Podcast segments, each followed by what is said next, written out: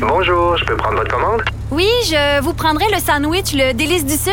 Par contre, j'enlèverai le poulet, l'ananas, les oignons puis le fromage feta. Votre auto, c'est un espace où vous pouvez être vous-même. Euh, donc vous voulez juste le, le pain et la sauce? Oui, monsieur. Elle mérite d'être bien protégée. Et vous méritez d'être bien accompagné. Trouvez la protection la mieux adaptée à votre auto avec Desjardins Assurance et obtenez une soumission en quelques clics sur desjardins.com. Le buzz de Vincent Dessureau. Et nous retrouvons le buzz de Vincent Dessureau. Salut Caroline. Bonjour, ça va bien? Oui. Oui. Est-ce que tu as profité de ta journée de congé? Ben oui. Faites 14 brassées de lavage, ça m'intéresse-tu? C'est ça, on récupère un peu hein, sur les, les petits retards. C'est Des normal. petits retards en écoutant une chanson ou deux, puis... Oui, De voilà. Québécois. Ben oui, ben Bien oui, sûr, on parle sûr. québécois, on chante québécois, on fait tout québécois, 24 heures par année, tu sais. Un petit peu plus que ça. Ah oui, oui, oui, oui. Alors, tu nous parles de quoi, Vincent? Ben, je vais commencer avec euh, une histoire qui euh, qui euh, qui est assez particulière dans le monde du de l'aviation. Moi, je m'intéresse beaucoup à ça. Donc, dans mon sur mon Facebook euh, où je suis beaucoup de pilotes euh, professionnels, c'était la discussion euh, aujourd'hui. Euh, la Pakistan International Airlines, donc la ligne aérienne officielle du Pakistan, a tout un problème sur les bras. En fait, le, le- le Pakistan en général dans son aviation, puisque dans les dernières heures, euh, l'Assemblée nationale pakistanaise a sorti les résultats d'une enquête interne pour se rendre compte que 30 des pilotes civils, des pilotes dans des avions commerciaux de la compagnie officielle, comme l'équivalent d'Air Canada, mais au Pakistan, 30 n'ont pas leur brevet de pilote rassurant? et n'avaient pas passé eux-mêmes l'examen. En fait, ils ont payé des gens pour faire leur examen, des gens qui, on ne sait pas s'ils ont de l'expérience de vol, se retrouvent euh, probablement euh, commandant, euh, premier officier, là, copilote, ou mais euh, on a un sacré problème là, parce que c'est pas des petits avions, des Cessna, on parle là, de Boeing 737, Ben des Airbus qui sont pilotés par ces pilotes-là. Euh, donc 200, en fait plus de 200 pilotes ont été mis de côté, là, 262 pilotes euh, qui n'avaient pas euh, fait leurs examens. Donc, on ne sait pas vraiment d'où ils viennent, comment ils se sont rendus dans le cockpit. Euh, le problème, c'est que ces avions-là ne se ne circulent pas seulement au Pakistan. Là. Donc, c'est pour ça que ça faisait jaser dans les pilotes internationaux du Québec qui en côtoient des pilotes du Pakistan dans d'autres pays, évidemment, sur des a- sur des aéroports. Et on s'inquiète que d'autres compagnies aériennes du pays aient le même problème.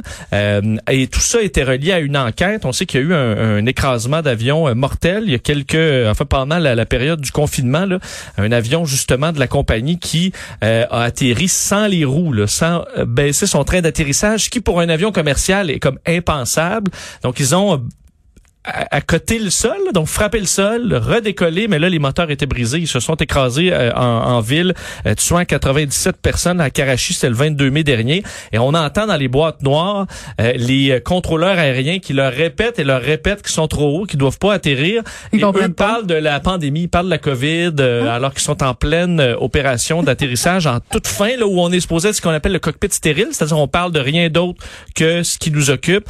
Alors euh, et réussir, t'imagines, moi juste j'avais un petit avion là et j'ai un train d'atterrissage rétractable et moi juste les alarmes si je ne baisse pas mon train d'atterrissage c'est assourdissant je peux pas imaginer dans un euh, un avion de ligne là. alors t'imagines toutes les alarmes sonnent les contrôleurs aériens te parlent mais toi tu discutes de la covid et finalement tu atterris sans les roues alors triste histoire et euh, on voit qu'il y a une- toute une problématique au Pakistan Mais- et qu'il faudra serrer la vis Mais Vincent, si ça arrive au Pakistan, qui dit que ça peut pas arriver ailleurs aussi? ben c'est ça ici il faut dire Transport Canada c'est non, beaucoup pas Canada, mais... Mais ailleurs, euh, e- effectivement, mais ce qui peut arriver, par contre, oui, des distractions. euh, sauf que maintenant, euh, le, le principe, je disais, du cockpit stérile, là, les pilotes respectent ça parce que tu es écouté, les compagnies vérifient de temps en temps.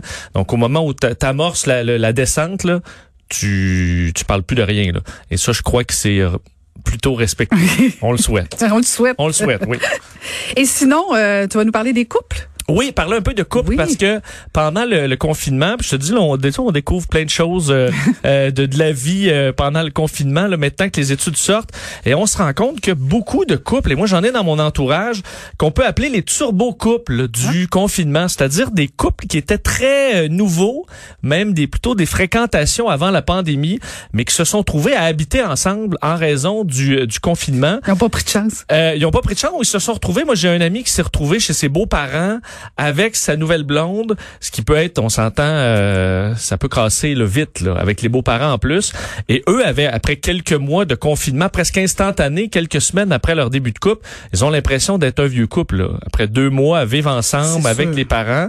Et c'est un peu ce que ce qu'on découvre dans des chiffres de eHarmony, un site de rencontre qui a dévoilé euh, les résultats d'une petite recherche qu'ils ont fait avec un, un organisme qui travaille justement sur le support des relations, des, des supports relationnels pour des nouveaux couples. Et on se rend compte que euh, 60% des nouveaux couples après le confinement se sentent plus près les bon un de l'autre. Donc ça a eu quand même un effet positif pour une majorité de couples.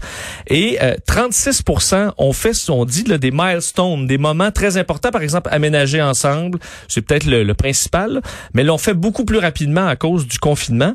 Entre autres, en Angleterre, où on avait le principe de bulle, où tu pouvais, si toi tu habites tout seul, tu habites toute seule, et euh, une autre personne habite tout, tout, tout seul, tu peux te faire une bulle et habiter ensemble.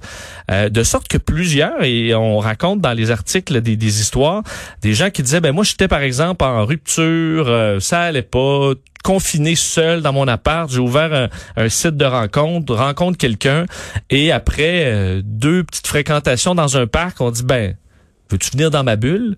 Et là, ça fait que tu habites ensemble. On avait l'impression d'être mariés après une semaine. Et là, évidemment, c'est ça passe ou ça casse. Mais pour ceux que ça passe, ils ont l'impression, on dit en moyenne, ceux qui, euh, qui, se sont découverts un amour pendant la, la COVID-19 ont l'impression que deux mois équivaut à deux années là, de, de relation. Et c'est probablement vrai parce que veux pas, tu passes à travers du stress, des tensions, des risques financiers. Je vais-tu perdre ma job? Veux-tu pas perdre ma job? Le support l'un l'autre. Alors, c'est toute une étape. Alors que d'autres racontaient que après trois dates, euh, la personne a perdu son emploi, était sur le bord de perdre son appart. Alors, tu ben, OK, viens habiter chez nous, mais là, OK, il se ramasse pas. Euh, et là, tu peux plus l'expulser parce que là, t'es dans la bulle. Et là, c'est tout un cauchemar qui s'enligne. Donc, euh, pour le meilleur et pour le pire, ben, une bonne partie des, euh, des, des couples, ça a été pour le mieux. Alors, il y a un peu de positif et d'amour qui s'est euh, qui s'est passé pendant la COVID. J'ai très hâte de voir les livres qui vont s'écrire sur les couples, euh, qui, tout ce qu'ils ont vécu pendant le confinement. J'imagine, mais j'avoue, quand tu es comme, ah, deuxième date, ah, c'est le fun, on va habiter ensemble, viens dans ma bulle, puis après ça, au bout de trois jours, t'es tanné, mais t'es là pour deux mois. Non, Euh, non, c'est ça. Tout un cauchemar Non. quand même. Là. Quelques secondes pour Oui. un truc pour mieux dormir? Oui, rapidement, et je reste dans les couples, c'est euh, une, nouvelle étude sur le sommeil, et on Ah. se rend compte que de dormir avec l'être aimé, On dort mieux? pas si tu le fais, on Oui. dort mieux. Entre autres, le- la partie là où on fait des rêves, où le cerveau fait le ménage, euh, solidifie Oui. ses souvenirs, ses acquis. Lorsqu'on est en couple, même si on gigote plus, parce qu'évidemment ça bouge, le corps ça, il gigote, mais le cerveau est plein focus. Alors, semble que dormir avec son partenaire de vie, ça a eu un effet très positif, de sorte que pour la mémoire, pour euh, la gestion des émotions, euh, c'est très positif de dormir avec l'être aimé. Évidemment, s'il ronfle puis fait tout le temps, ben vous êtes quand même mieux peut-être de faire chambre à part. Mm. Mais en général, c'est positif. Bon, ben excellent. Alors, je vais continuer de dormir avec le- la personne, euh, Oui, le hein, vous vous partenaire. oui, bon, Oui, tu on dort ensemble. On dort Même, à- ensemble. même à la chaleur, Même à la chaleur. Puis cette nuit, on a bien dormi, on a bien dormi. Il faisait froid, c'était bien. La madame était contente. il y en a qui sont des fournaises, là. Oui. C'est comme elle décolle, fait de l'air. Non, moi, c'est col- moi, c'est colle-toi. Ah, c'est bien. Tu vois, c'est pour ça que t'es si rafraîchi. Ah oui, oui, oui. Merci Salut. Vincent. On peut te suivre à 13h. À on peut 13h, t'écouter oui, à 13h. Et euh, donc, je remercie la formidable équipe euh, Marie-Pierre Caillé, Achille Moinet. Et on peut, euh, on peut inviter les auditeurs à, à rester avec nous pour le bulletin de nouvelles avec euh, Julie Marcoux à midi. Merci beaucoup et je vous dis à demain.